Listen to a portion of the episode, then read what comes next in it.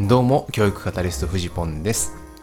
高知県の私立学校で英語教員をしながら学校という場が生徒も教員ももっと幸せになれる場であってほしいと願っています。まず教員が幸せになればきっと子供も幸せになれる。そのために役立つ情報を発信していきます。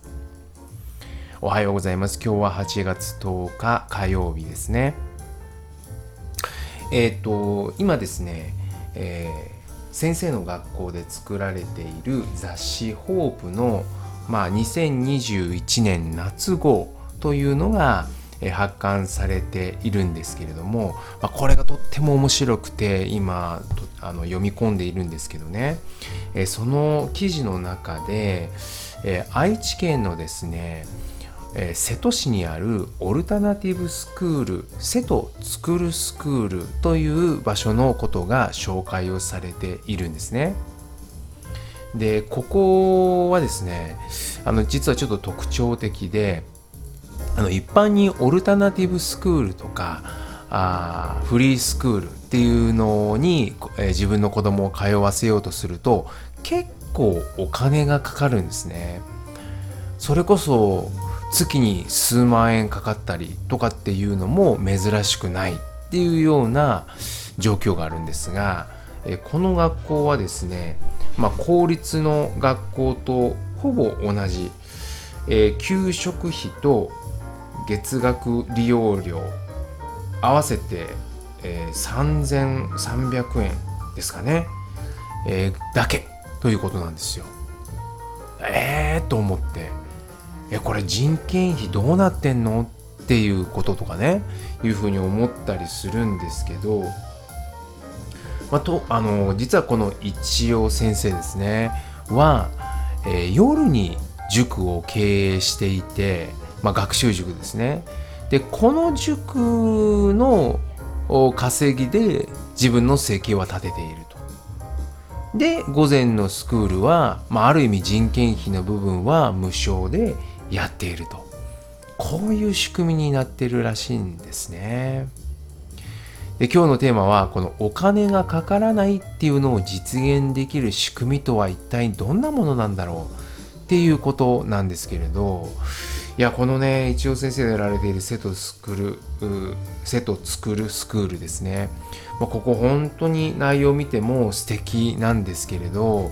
まあ、こういう風なねこのオルタナティブスクールというかフリースクールというか、えー、最近は注目をされつつあると思うんですけどもまあ有名なところでいくとねあのイモニーっていうあの妹春久さんっていう方いらっしゃいますけれど、えー、あそあの方がやられているいもいもっていうね、えー、塾がありますけれどあれもねやっぱりあの以前えー、妹先生とちょっとお話をさせていただいた時にいややっぱりね学校の外でね動こうとするとお金がかかるんだよっていうことをねおっしゃってましたね。だからこのお金の問題っていうのはこの結構大きなものとしてですねあるんだっていうことを思うわけです。特にねいわゆるサードプレイスとかあ既存の学校でない選択肢としての学びの場これをですねえきちんと回そうとするとやっぱりどうしてもそこにはえ人がいますからえその人を養っていくだけのお金を何とかして捻出しなきゃいけないわけですよね。これをねどうやってやったらいいんだろうっていうあの先ほどの妹先生の場合だとですね、えバックに、え、花丸学習会っていうね、えそのまあ言うたら大手の塾というかがついてくださっていて、えー、そこが、まあ、サポートしてくれていると。金銭面のサポートはしてくれているっていうような、えそういうところもあるので、まあ、一つはねこうやってスポンサーをつけていくっていうことはありだと思います。うん、だけどねなかなかそのこういうオルタナティブスクールとかあフリースクールとかっていうものは知名度がないんですよね。認知されていない。そしてその意義っていうのもまあ、もちろんね、えー、あの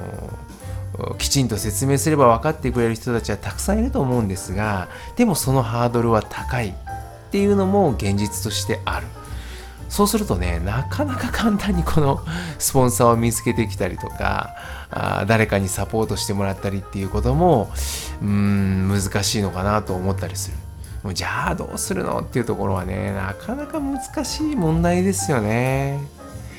でもこれ教育だけでいくとですよねあのちょっと難しいなという気もするんですがちょっと教育から外に目を向けてみるとこういう仕組みで覚えてる人たちって結構いるなと思っていてえそれこそですね、昨日のラジオで喋った中田敦彦さんのカール・フォン・リンネですね、え新しくサステナブルブランドを立ち上げようとされている中田さんですが、これもね、まあ、はっきり言って採算度外視みたいなところでやっているんですね。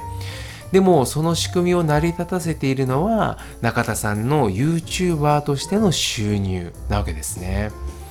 これがあるからこそ回っていくっていうような側面があると。あるいはですね、えー、絵本作家芸人の西野昭弘さんこの絵本の制作もですねまああの西野さん常々言っておられるんですが絵本作家が印税だけで食っていくっていうのは非常に難しいんだと。えなかなかそんな風でやろうとしてもですね、えうまく回るような業界の仕組みになっていない。というようなことを言われていて西野さんはそれこそオンラインサロンでの収入とかそういうものをですね絵本の制作費に充てているというこういう仕組みを作ってるんですね。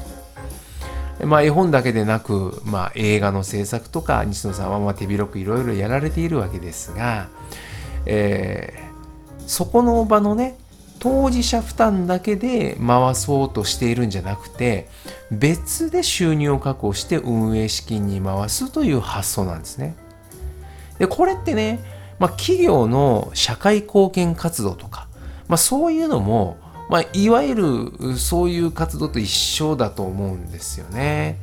えー、本業というか別事業できちんと収入を立てて社会貢献なんかをある意味採算度外視をして、えー、そこにお金をつぎ込んで何かことをなすというこういうやり方ですね。うんでこういうのっていうのは一つの理想なんだろうなというような気もするんです。なのでですね、まあ、やりたいことをやれるようになるためにはえきちんとお金を稼ぐことができるような知恵をつけるっていうこともある意味必要なことだろうな大切なことだろうなっていうふうに思うわけです。だからこそね僕らはいわゆるビジネスっていうものの知識や感覚センスそういうものを身につけていくっていうことは必要なんだろうなと思うんです。今までねそのまあまこれ私の中にあったイメージですよ、まあ、ビジネスを学ぶっていうのは自分がリッチになるために。っていうようなそういうようなイメージがありましたがそうじゃなくてねきちんと本当に、えー、自分が正しいと思ったことを実現するためにそのためにきちんと別のお金を稼ぐ手段を身につける。これがねできるとできないとで自分がやりたいことがやれるかやれないかが変わってくるっていうねこの感覚っていうのは非常にこれから重要になってくるんだろうなということを思いました。いかがでしょうか？何かの参考になれば幸いです。それでは今日も一日頑張りましょう。走り出せば風向きは変わる。ではまた。